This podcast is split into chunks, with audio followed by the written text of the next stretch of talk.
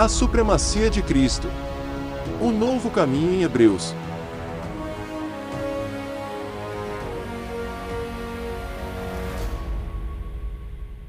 Há pouco eu estava conversando com uma pessoa antes de começarmos o culto e a gente conversava justamente em coisas que tava que Deus veio me incomodando quando lendo e orando para preparar essa mensagem de hoje, né? Qual foi a última vez que você chorou com Deus?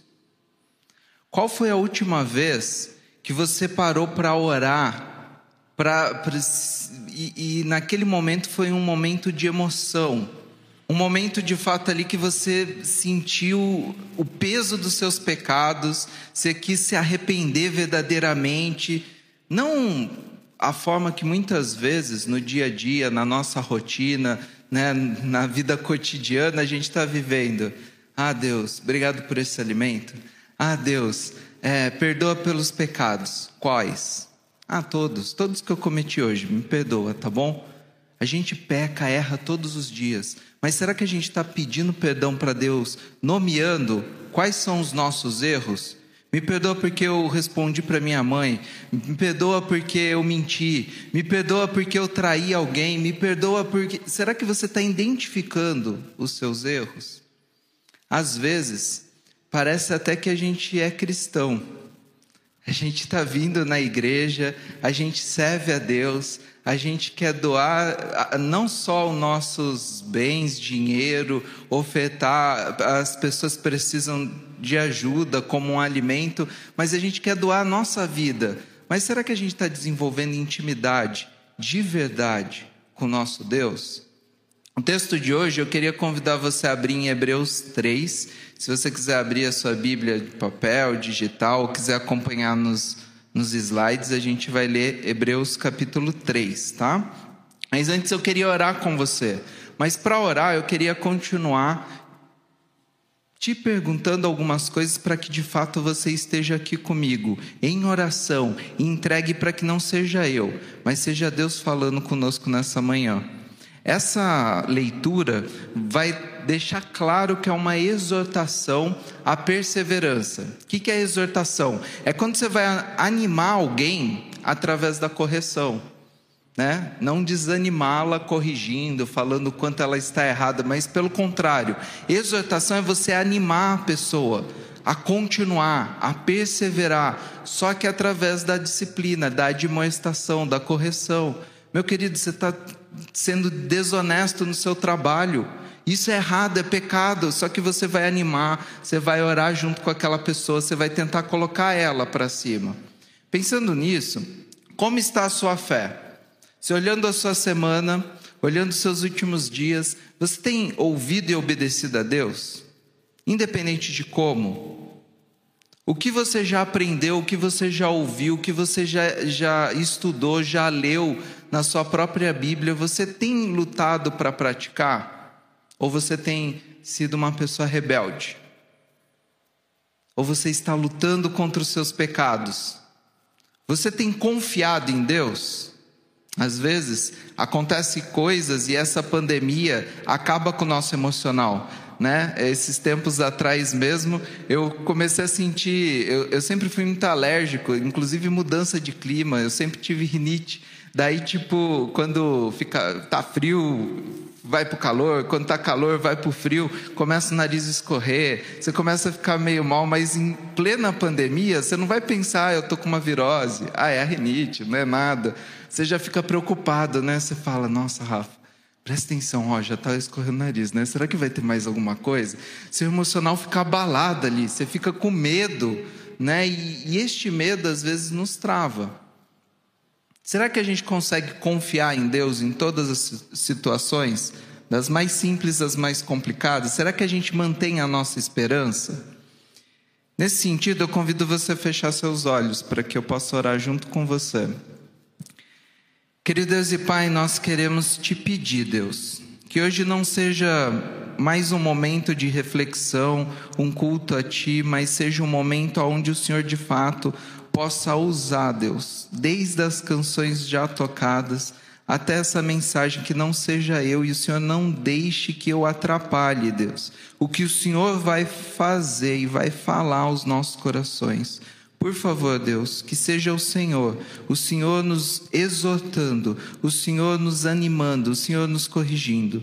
É no nome do seu Filho Jesus Cristo que oramos e te agradecemos. Amém. Eu vou iniciar a nossa leitura a partir do versículo 7, tá? Então, se você quiser me acompanhar, Hebreus capítulo 3, a partir do versículo 7, que diz assim: Assim como diz o Espírito Santo, hoje se vocês ouvirem a sua voz, não endureçam o coração, como na rebelião, durante o tempo da provação no deserto, aonde os seus antepassados me tentaram, pondo-me à prova, apesar de, durante 40 anos, terem visto o que eu fiz. Por isso, fiquei irado contra aquela geração e disse: O seu coração está sempre se desviando e eles não reconheceram os meus caminhos. Assim, jurei a, mi, a minha ira, jamais entrarão no meu descanso. Cuidado, irmãos, para que nenhum de vocês tenha coração perverso e incrédulo, que se afaste do Deus vivo. Ao contrário, encorajem-se ou exortem-se uns aos outros todos os dias durante o tempo que se chama hoje, de modo que nenhum de vocês seja endurecido pelo engano do pecado, pois passamos a ser participantes de Cristo, desde que, de fato, nos apeguemos até o fim à confiança que tivemos no princípio. Por isso é que se diz: se hoje vocês ouviram a sua voz, não endureçam o coração, como na rebelião. Quem foram os que ouviram e se rebelaram? Não foram todos os que Moisés tirou do Egito? Contra quem Deus esteve irado durante 40 anos? Não foi contra aqueles que pecaram, cujos corpos caíram no deserto? E a quem jurou que nunca haveria de entrar no seu descanso? Não foi aqueles que foram desobedientes? Vemos assim que por causa da incredulidade não puderam entrar. Esse capítulo 3, se você prestar atenção comigo nos primeiros versículos, a gente não leu do versículo 1 ao 6, ele fala o que é o tema da nossa série, né? Cristo, ele é maior que Moisés. Ele está acima de Moisés. Assim como os outros textos, nos outros dias, a gente viu que Jesus é muito maior que os anjos, Jesus é maior do que tudo, do que todos. O capítulo 3 é uma exposição de um salmo. O Salmo 95, depois, se você quiser ler e reler, não só o capítulo 3 de Hebreus, mas se abrir lá no Salmo 95 e em outros textos da Bíblia, são textos que relembram o que os nossos antepassados fizeram, aonde eles erraram, qual, qual foi o seu grande pecado, para servir de alerta para cada um de nós, para nos advertir sobre um sério pecado e uma dificuldade. Do versículo 1 ao 6, ele ressalta então essa superioridade. O que, que ele deixa claro? Moisés era um servo, e foi um servo fiel. Foi um servo que Deus usou, capacitou e, e, e trouxe os dez mandamentos e fez diversas coisas. Tirou aquele povo do Egito. Só que Moisés não é Jesus. Jesus é muito superior, porque Jesus ele é o próprio Deus, e na expressão dos primeiros versículos, ele é o construtor, ele é Deus, ele é filho o próprio Deus que criou todas as coisas, que nos evangelhos deixa claro que esse Deus que criou todas as coisas se encarnou, viveu, mesmo deixando de lado ser Deus, ele viveu como homem e nunca pecou. Morreu sendo o Cordeiro de Deus para pagar pelos nossos erros e pecados, para que nós pudéssemos voltar a ter um relacionamento com Deus. E esse Jesus, depois de três dias, ressuscitou e o que fala lá? Porque ele é superior acima de todas as coisas, porque ele ressuscitou e se, Deus colocou ele em glória, acima de tudo e de todos, ele se tornou Senhor. Ele não é só Salvador, mas ele é Senhor das nossas vidas. Esse Jesus, que é o, a nossa pedra angular, depois dele ressaltar nos primeiros versos o quanto ele é superior a tudo e a todos, no versículo 6 ele fala que nós somos a casa de Deus. Aonde Deus habita é a morada de Deus é os nossos corações. Então, assim, nós somos a casa de Deus, somos o povo ou família, por isso a gente fala que somos irmãos de um único Pai. A gente chama um ao outro de irmão, irmão, vou orar por você. Se você estiver passando por uma dificuldade, mas nós devemos confiar e esperar em Deus, e por isso a gente precisa perseverar. E o verso, o texto que a gente viu e vai rever, ele fala que a gente precisa perseverar até o fim. Só que tem um problema tem um pecado que pode atrapalhar essa caminhada. E o pecado, a advertência, a exortação que ele vai trazer é que a gente pode, no meio do caminho, assim como aqueles antepassados, passar pela incredulidade. Ter a dificuldade de que parece que eu, eu venho na igreja, eu sirvo, eu estou lendo, lutando para ler, orar todos os dias, mas na verdade não é a aparência o que você faz ou deixa de fazer, mas dentro de você, o seu coração está se afastando de Deus a cada dia. E essa mensagem não é uma, uma mensagem para aqueles que não entenderam a graça de Deus, mas é para o povo de Deus. O povo que foi resgatado do Egito, o povo que foi liberto do Egito e que caminhou durante 40 anos com Deus e viu Deus é, provendo coisas, esse povo endureceu o coração esse povo se afastou de Deus. Então, os filhos de Deus são aqueles que perseveram, que não só conhece quem é Deus, entende a sua graça, mas vendo em Jesus e em Deus o único meio da nossa salvação, ele vai continuar perseverando até o fim. E isso não é algo que vem de nós, mas por isso o próprio texto traz uma solução, e ele usa a expressão de exortar, animar, nós precisamos exortar uns aos outros para tomar cuidado com a incredulidade e a desobediência. Porque às vezes a gente não trata os erros e os pecados da nossa vida como a gente deveria tratar, e daí ele vai se tornando aquele bichinho de estimação. Você vai deixando lá, você não é específico. Você não trata ele e ele vai crescendo, e essa desobediência vai dominando o seu coração a tal ponto que vai distanciar o seu coração de Deus. E quando você perceber, você já vai estar longe de Deus. E quero retomar as perguntas que eu fiz no início para você. Nesse início, dentro de tudo que eu falei para vocês, sejam sinceros. Vocês não precisam falar em voz alta, mas pensam. Pensem aí com Deus em oração. Como está a sua fé? Em meio à pandemia, a tudo que a gente está vivendo, é, ela está inabalável? Você está confiante ou não? Tem momentos de desespero, tem momentos. Eu estava falando com uma pessoa antes do culto, eu já passei por isso em alguns momentos da minha vida. Você nem consegue orar. Você chega para pessoas e pede para pessoas: Não, você pode orar por mim? Eu sei que eu tenho que falar, eu sei que é, é só conversar com Deus, mas eu não estou achando palavras. Você tem ouvido de fato, assim, é, muitas vezes eu pego nessa tecla porque é algo que me incomoda. Às vezes essa é, a pandemia que nos afasta, mas nos traz o benefício da tecnologia, mas às vezes em casa falta o temor e a reverência que às vezes a gente tem aqui de largar de fato o celular, todas as coisas e prestar atenção no que Deus quer falar e dizer a nós. Mas às vezes, mesmo aqui, né, o, pastor está falando e você está pensando no almoço de domingo, que você ainda tem que preparar, ou você está pensando em qualquer outra coisa. Os nossos pensamentos, a gente literalmente viaja na maionese, às vezes a gente tem que, opa, volta aqui, peraí, o que, que ele falou? Aquilo lá é comigo. Você tem, de fato, combatido os seus pecados? Você tem confiado? Você tem esperado em Deus? Olha o que o nosso texto diz para nós.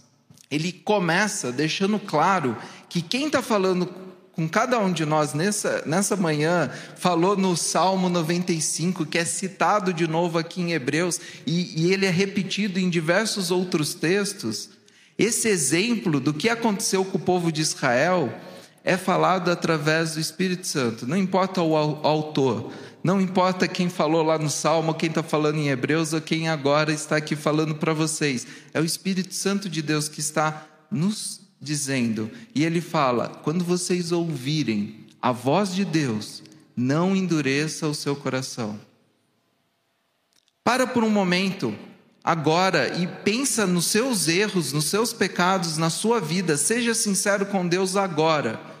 Você tem endurecido o seu coração a Deus? Como que a gente endurece o nosso coração a Deus? Daí ele continua dando o exemplo do povo de Israel, mostrando a rebelião desse povo, que durante a provação no deserto, o tempo que eles estavam no deserto, o que, que os antepassados fizeram? Eles colocavam Deus à prova.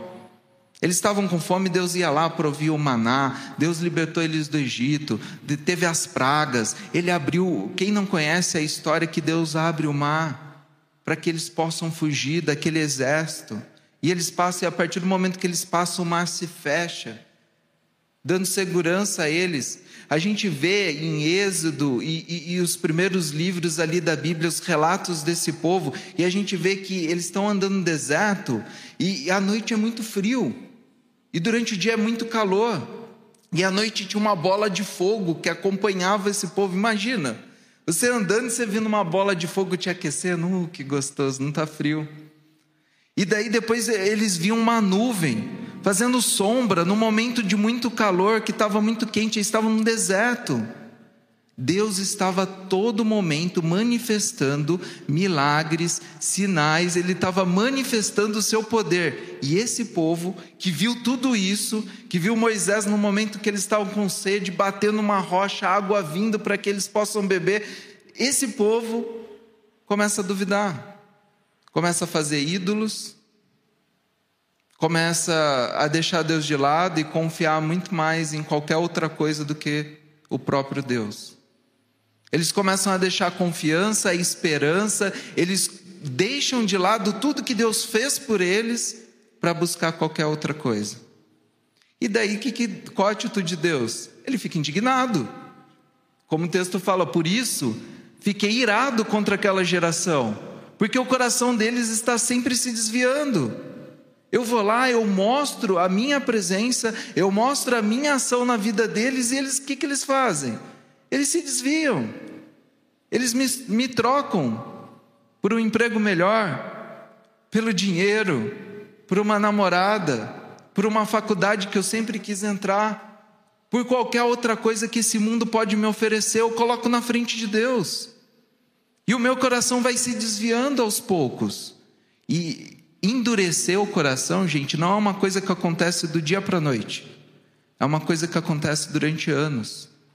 Às vezes, desde pequeno, você vem na igreja e você não percebeu o quanto seu coração está duro em relação a Deus. Porque você vai se relacionando com Deus de maneira mecânica, automática. Você não chora mais com Deus. Você de fato não se expõe mais nem para Deus. Ninguém está ouvindo, é só Deus. E você fala: Deus, perdoe por todos os pecados que eu cometi hoje. Né? Ou me ajuda a lembrar amanhã, daí amanhã eu peço perdão para você. Ou às vezes você passa um dia sem pedir perdão pelos seus erros e pecados. E a Bíblia diz lá na carta de João que aquele que diz que não tem pecado faz de Deus um mentiroso. Porque todos nós somos pecadores, todos nós pecamos constantemente, seja por pensamento, seja por fala, ou seja pelas nossas atitudes. Eu sempre tenho o que confessar e o que tratar na minha vida. Mas é muito mais fácil olhar a vida dos outros do que olhar a minha própria vida. É muito mais fácil apontar o dedo para os erros e os pecados das outras pessoas do que olhar para a minha própria vida. Então, assim, que a gente aprenda com o exemplo desse povo, que não seguiram o caminho de Deus, que não perceberam o quanto seu, o seu coração foi endurecido, foi endurecendo a ponto deles perderem perder a oportunidade de passar toda a eternidade, de chegar ao descanso ao lado de Deus. Paulo, em 1 Coríntios 10, se você ler o capítulo 10 inteiro, eu só peguei o versículo 11 e 12. Mas o 10 inteiro ele relembra a mesma história. A mesma história de Salmo, a mesma história que Hebreus está nos contando, ele vai relembrar dos nossos antepassados, o quanto lá naquele deserto eles viram Deus agindo, mas deixaram Deus de lado e deixaram o seu coração ficar endurecido. E olha o que Paulo fala: essas coisas aconteceram com eles como exemplos e foram escritas como advertência para nós, sobre quem tem chegado o fim dos tempos. Assim, aquele que julga estar firme, cuide-se para que não caia. Se você julga estar firme, se você julga que seu coração não está endurecendo, se você julga que você não está se afastando de Deus em algumas decisões, em alguns momentos, cuidado para não cair. De fato, exorte e avalie o seu coração de uma maneira sincera e honesta perante Deus. Cuidado para que você não endureça o seu coração e viva a incredulidade e comece a desobedecer a Deus sem peso na consciência. Você começa a repetir o mesmo pecado, o mesmo pecado, a mesma dificuldade, e daí vem, nossa, eu vou pedir perdão para Deus pela mesma coisa de novo. E vai chegando um momento que você vai deixando de lado, e daí você não luta, você não pede perdão pela mesma coisa que você cometeu de errado. E aquilo vai se tornando natural, aquilo vai endurecendo seu coração. E aquela desobediência que você está cometendo perante Deus vai se tornando comum, ordinária. Será que isso está acontecendo com você? Porque isso já aconteceu diversas vezes comigo. Qual é o pecado quando ele traz esses pontos para nós? O pecado é ver as ações de Deus, lembra do exemplo que ele está dando ali em Hebreus, Paulo relembra, a gente, se a gente abrir no Salmo, também vai relembrar, é você ver a ação de Deus na sua vida, na vida dos irmãos, é, é ver a ação de Deus através das, da palavra de Deus, da Bíblia, e você recusar crer e obedecer. Às vezes Deus está sendo muito claro com você, né? Sabe aquela coisa? É, eu vivi muito isso quando eu vou aconselhar adolescentes e jovens. Eles começam a gostar muito daquela menina. Daí eles querem muito o aval do pastor, do líder, né? Não, eu posso namorar com aquela pessoa, não, porque eu estou gostando dela e tal. Só que na maioria das vezes, nós jovens, e eu me incluo nisso, a gente faz tudo errado a gente não faz do jeito certo, né? A gente tem pressa, a gente tem ânsia de conquistar aquela pessoa, de querer, e a gente acaba atropelando um monte de coisa que a gente deveria ir com mais paciência, com mais calma.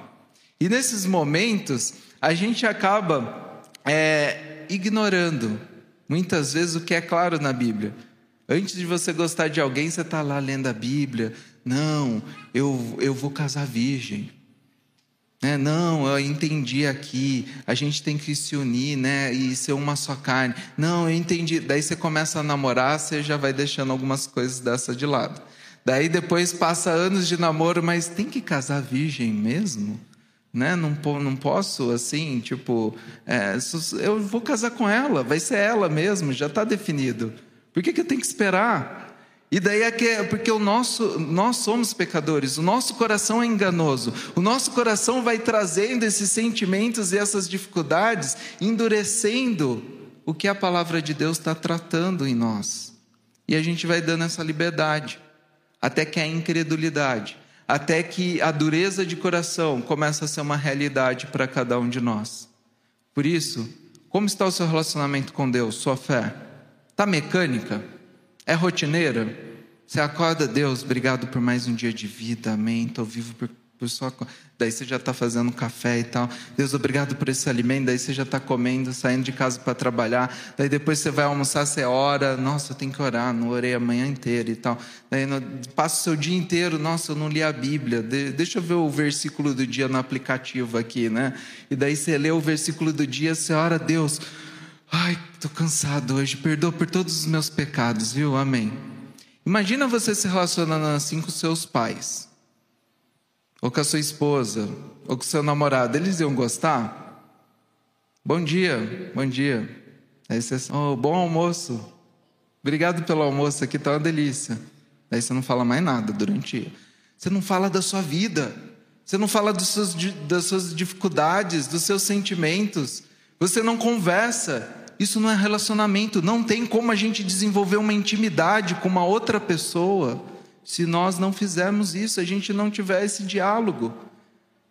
Imagina você tratando alguém que você ama e se relaciona todos os dias da mesma forma que muitas vezes a gente trata Deus. Por isso, Deus espera que cada um de nós, nós busquemos um relacionamento de intimidade. Porque é a intimidade com Deus que vai ser um, um, um principal meio para combater essa dureza do coração. Por isso eu coloquei essas perguntas. Você é cristão? Porque essa mensagem é para cristãos que estão deixando o seu coração ficar endurecido. O que é ser cristão? Você já experimentou de fato o amor de Deus?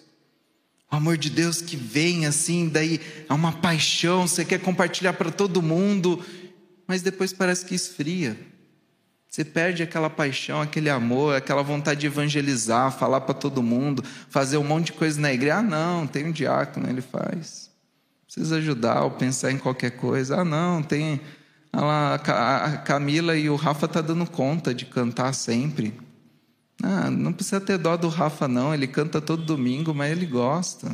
Precisa ter outras pessoas aqui ajudando, dando uma folga para ele a gente vai endurecendo, a gente não quer fazer, a gente é ingrata, a gente é... nós somos pecadores. E nós precisamos reconhecer isso para entender o que, que esse texto está falando. Porque nós precisamos combater os nossos pecados. E de fato, o que eu quero tentar trazer para vocês aqui hoje é que, eu não sei vocês, mas muitas vezes eu não estou combatendo os meus pecados. Eu não estou combatendo de fato os meus erros. Eu sei aonde eu estou errando, mas eu não confesso. Eu sei aonde eu estou errando, mas eu não peço ajuda de um irmão ou de um cristão para que eu possa confessar e ele possa orar e me exortar. Às vezes, a gente comentou isso na quinta-feira, na, na, reunião de oração, a gente estava conversando sobre um texto bíblico em Gálatas, e a gente, conversando sobre esse texto, a gente falou como é difícil, às vezes, a gente se manter firme a tal ponto de ver um irmão errando e a gente corrigir ele. Às vezes a gente vê e fala assim: ah, nem vou falar nada, vou deixar para o pastor. Às vezes o pastor não viu, é você que tem que falar, você faz parte do corpo. Nós precisamos exortar uns aos outros e essa é uma das principais ferramentas que, quando a gente continua lendo o texto, ele fala: ao contrário, encorajem-se. É a mesma ideia, a mesma palavra no grego para exortar Exortem-se uns aos outros todos os dias durante o tempo que se chama hoje. Não deixa para amanhã. Porque você vê a sua esposa cometendo um erro e você não vai lá conversar, ah, não, não quero brigar, não vou falar, ela vai, não, vou deixar quieto. Não, quero ficar em paz agora. Daí você deixa para depois. Ah, eu não falei aquela hora, agora vai ser pior, né? Daí você deixa ainda mais para depois. Você vai deixando, deixando até que você larga. E você não fala nada. E a gente faz isso uns com os outros. Dentro da igreja, dentro da nossa própria casa. E aqui a palavra de Deus está falando: cuidado, irmãos, para que nenhum de vocês tenha o um coração perverso e incrédulo e que se afaste do Deus vivo. Ao contrário, exortem, encorajem uns aos outros. Você precisa animar o outro mais com a verdade, porque Deus é a verdade. Você precisa ver o erro da pessoa e você precisa confrontá-la sim. Essa é a nossa responsabilidade, como irmãos e parte do corpo de Cristo. A gente precisa, quando a gente vê alguém errando, o que nós fazemos? A gente precisa confrontar. Eu lembro de uma história, eu não sei se meu irmão vai ouvir, mas ele vai só confirmar a história.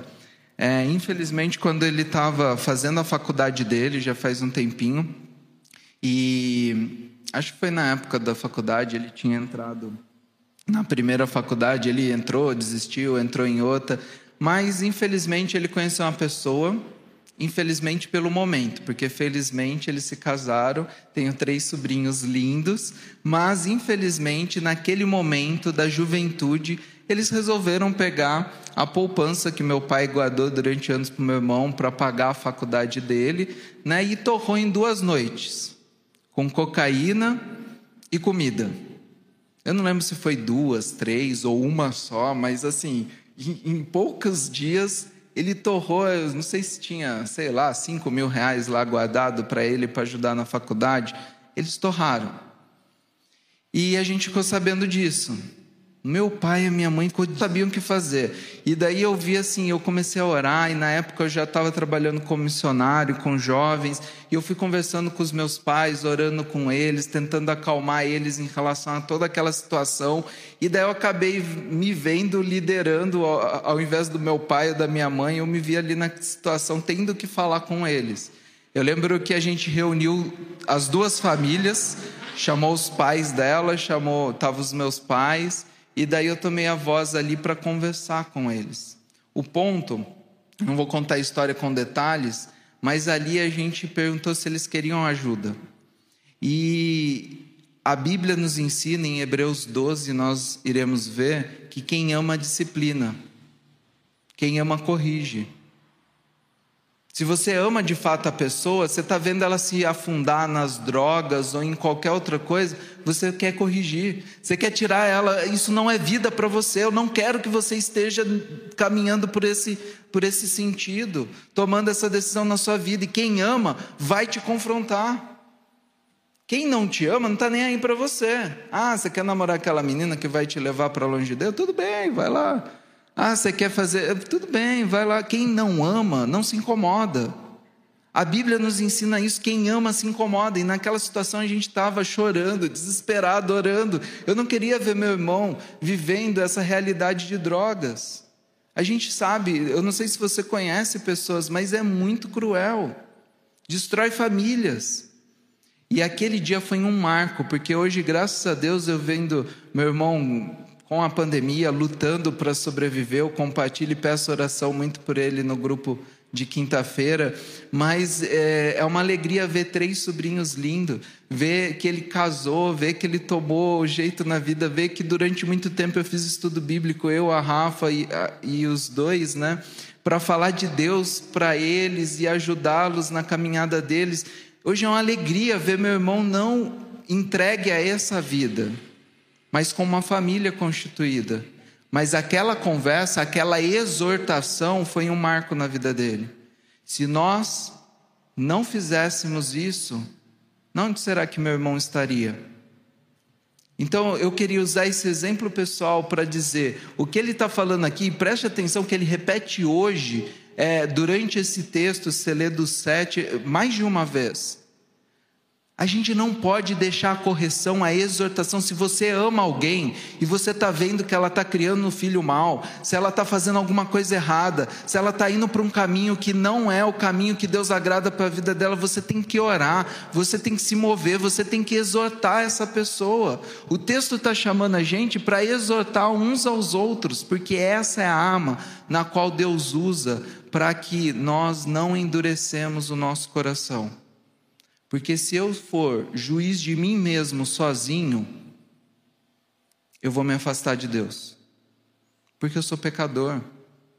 Quantos pastores se perdem, pecam, e por ser líder leva arrasta um monte de pessoas contra a igreja ou contra a situação ali do seu erro, do seu pecado. Todos que estão em pé precisam vigiar para não cair.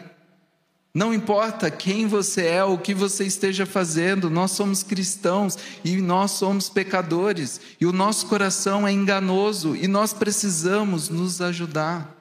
Eu preciso da ajuda de vocês, eu preciso que vocês me corrijam, eu preciso que vocês me exortem, eu preciso que vocês façam isso por mim para que eu não fique com meu coração endurecido que eu não comece a desobedecer a Deus a tal ponto que eu vou me acostumar com esse pecado. E pouco a pouco, por mais que eu fale para vocês, eu talvez não esteja vivendo tudo que eu estou falando para vocês. E isso pode acontecer com você. Por isso, o texto diz: encorajem-se uns aos outros todos os dias durante o tempo que se chama hoje. Hoje é o momento da gente se corrigir, da gente se exortar, animar e continuar perseverando para confiar e esperar em Deus. Se hoje, olha como termina no final, né? É, pois passamos a ser participantes de Cristo desde que, de fato, nos apeguemos até o fim à confiança que tivemos no princípio. Por isso é que se diz: se hoje vocês ouvirem a sua voz, não endureçam seu coração, como na rebelião, naquele texto que ele está relembrando dos antepassados. Então, assim, para trazer coisas mais práticas, o que, que o texto fala para a gente deixar claro? Deus é um Deus vivo e presente. Deus é uma pessoa. Ele quer se relacionar intimamente comigo e com você. Ele não é um Deus que você vai e bate carteirinha. Essa semana já fui no culto, já vi lá o pastor falar, não entendi meia dúzia do que ele falou, mas tudo bem, eu ouvi, cumpri minha meta espiritual da semana. Deus quer intimidade com você. E não importa se você tem dificuldade com leitura, você tem, hoje em dia, isso não é desculpa, você pode ouvir a Bíblia, você pode ouvir músicas cristãs, você pode ouvir o devocional, o nosso pastor Rodrigo manda aí, o Valdez está sempre compartilhando todos os devocionais do cada dia. Você tem diversas oportunidades para ouvir a voz de Deus e se relacionar com Ele. E você, com 24 horas, você não tem tempo para tirar um tempo para orar conversar com Deus de maneira íntima. O que, que é íntima? É você ser sincero, como a gente tem estudado os salmos. Né? Deus, mata aquele inimigo lá, porque eu não aguento mais ele no meu pé.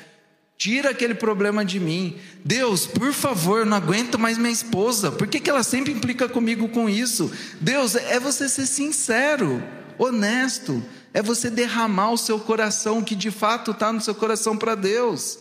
E não ficar colocando máscaras. Deus, obrigado porque está tudo bem na minha vida.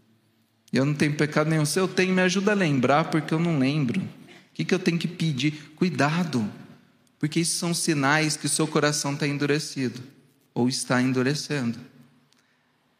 Devemos exortar uns aos outros hoje. Entenda que isso vai fazer diferença aqui para nós, como igreja. Por isso, procure uma igreja se não é essa, pode ir para outra. Mas procure uma igreja onde nós vamos exortar uns aos outros. Nós precisamos viver essa comunhão a ponto de ter a maturidade de querer ser corrigido e de querer corrigir uns aos outros, mas não para desanimar. Nossa, de novo você está fazendo isso, daí você coloca o cara para baixo, né? Não, é, exortar é animar, é você falar a verdade, é você corrigir, mas você animar a pessoa a continuar. Vamos lá, se mantenha firme, continue confiando em Deus, continue entregando sua vida em Deus, continue esperando em Deus. Eu sei que está difícil, pandemia, desemprego, perdendo pessoas próximas, pessoas próximas pegando Covid, toda a situação que nos aflige, mas precisamos juntos, unidos, continuar nos exortando a permanecermos firmes em Deus. Daí o nosso texto termina fazendo várias perguntas. E que essas perguntas sejam para cada um de nós. Presta atenção. Quem foram os que ouviram e se rebelaram? Quem foi que foi liberto lá do Egito e se rebelou? O povo escolhido de Deus. Você é povo escolhido de Deus? Você pode se rebelar contra Deus seja por pensamento, atitudes ou pelas suas falas. Não foram todos que Moisés tirou do Egito contra quem Deus esteve irado, indignado durante 40 anos. Não foi contra aqueles que pecaram, cujos corpos caíram no deserto, e a quem jurou que nunca haveria de entrar no seu descanso. Não foi aqueles que foram desobedientes, vemos assim, que por causa da incredulidade não puderam entrar. Nós precisamos exortar uns aos outros hoje, para que a incredulidade e a desobediência não faça parte da nossa igreja, das nossas vidas. Nós precisamos ter essa responsabilidade, porque a falta de confiança, a incredulidade, a falta de confiança em Deus, de convicção, certeza, de fé, é a raiz de todos os outros pecados é o que te leva a cometer qualquer outro pecado. quando você não confia em Deus, quando Deus não está em primeiro lugar na sua vida, ali você abre né, as portas do seu coração para todos os outros erros e pecados que possam te dominar. Então, essa é, a, é, é uma causa, como eu já disse, íntima. Ela começa ali silenciosamente no seu coração, na sua intimidade com Deus ou na falta dessa intimidade com Deus.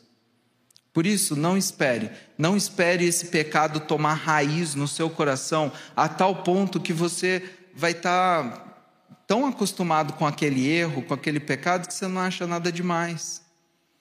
Sabe quando às vezes a gente está conversando com alguém, eu não sei se você já teve uma conversa assim, mas daí você está conversando com alguém e daí a pessoa fala: Não, mas foi só uma mentirinha. Não, mas eu menti para ajudar. Eu menti para fazer o bem. Então pode. Não pode, meu querido. É mentir é errado. O pai da mentira é o diabo. A Bíblia é clara. Não adianta você driblar e querer ali bolar uma estratégia para pegar a palavra de Deus e colocar o seu favor. Não é assim. Só que o nosso coração é enganoso e o nosso coração começa a alimentar incredulidade a tal ponto de nos afastar da verdade. Não, eu sei, mentir é errado, mas nesse caso, tudo bem. Entendeu? Não, mas você não entendeu, tá com medo do meu pai e da minha mãe, ele, eu me colo... eles não iam entender que eu fiz uma coisa boa e tal. Não importa a razão que está no seu coração, o sentimento que está te dominando e levando você para aquele erro. É errado, ponto. E nós precisamos exortar o nosso próprio coração em precisão. A Bíblia só fala para você, confesse os seus pecados a Deus, em 1 João, capítulo 1, né, versículo 9, ele é fiel e justo para nos perdoar. Ou em Tiago, lá no capítulo 5, versículo 16, confesse uns aos outros, porque ele é fiel e justo para orar por você. A Bíblia fala, confesse. Não tipo quando você se sentir bem, ou quando você de fato entender por que, que você errou, confesse. Você tem que tratar aquele pecado de forma radical. Então, se você pensou malícia em algum determinado momento, você estava lá dirigindo no trânsito, viu a menina passando com uma roupa provocante, pensou alguma coisa na sua mente, é aquela hora você fecha o olho assim, Deus me perdoa. Não deixa aquilo tomar conta da sua mente e do seu coração. E é assim com qualquer erro, com qualquer pecado. O problema é que a gente brinca com os nossos erros e pecados e a gente não entende o quanto ele vai endurecendo o nosso coração e nos afastando de maneira íntima do nosso Deus, que é pessoal, que é vivo e que quer estar conosco até o fim de todas as coisas. Por isso, para a gente refletir e praticar, a primeira coisa que eu queria que você lembrasse é sobre exortação. Nós precisamos nos animar uns aos outros, e quem ama, corrige, fala a verdade. Para para pensar num minuto. Você está deixando de corrigir, de exortar, de falar a verdade para alguém próximo a você? Irmão, pai, mãe, família, pessoa que vem na mesma igreja que você.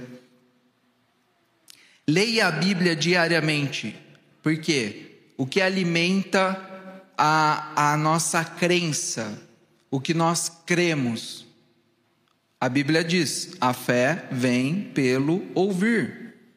Se você não ouve a palavra de Deus, todas as outras coisas que você está ouvindo está te alimentando e te afastando de Deus.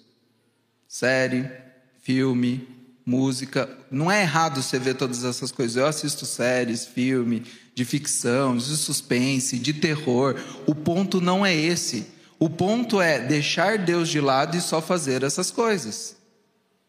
Daí você está ouvindo o quê? Você está ouvindo a série, você está ouvindo o filme, você está ouvindo o documentário sobre é, algumas coisas polêmicas que a Bíblia diz que é errado, mas daí você começa a ter misericórdia e se colocar no lugar daquela situação. Você olha para o sistema de ensino do nosso país e em meio à pandemia, ou mesmo antes, você vê algumas. Você deixa quieto, você concorda com tudo aquilo. E aquilo vai sendo imposto e colocado para todos nós, e a gente vai aceitando e a gente não faz nada, nem ora por isso, e aquilo vai tomando conta do seu coração.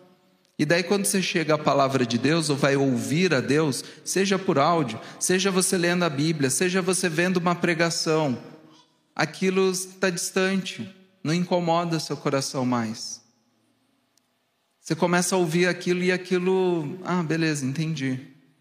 Mas não faz diferença nenhuma para você.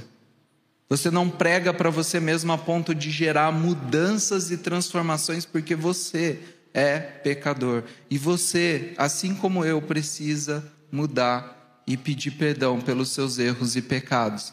E, por último, ore. Ore em todos os momentos. Cuide do seu coração. Como? Como que a gente ora? A gente não tem só um tipo de oração. Tem várias. Ore confessando seus pecados, ora pedindo, peça pelas coisas que você quer, né? Agradeça a Deus. Às vezes a gente é ingrato, a gente mais pede, pede, pede do que agradece.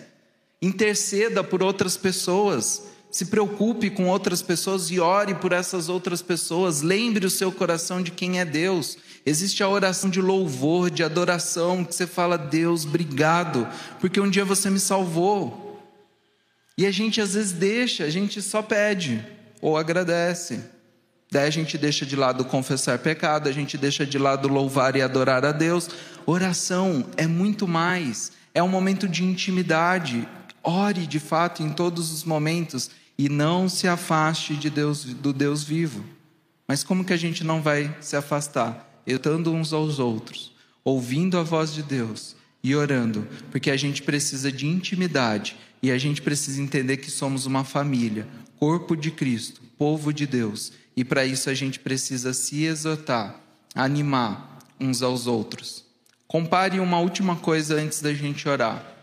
Incredulidade, pense em fé. Desobediência, pense em ouvir e obedecer a palavra de Deus.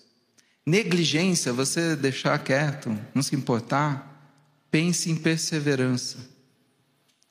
Apostasia, se afastar de Deus, não querer mais saber de Deus, pensa em entrar para a vida e Jesus diz: Eu sou o caminho, a verdade e a vida. Não há outro caminho até Deus, não há outro meio de salvação.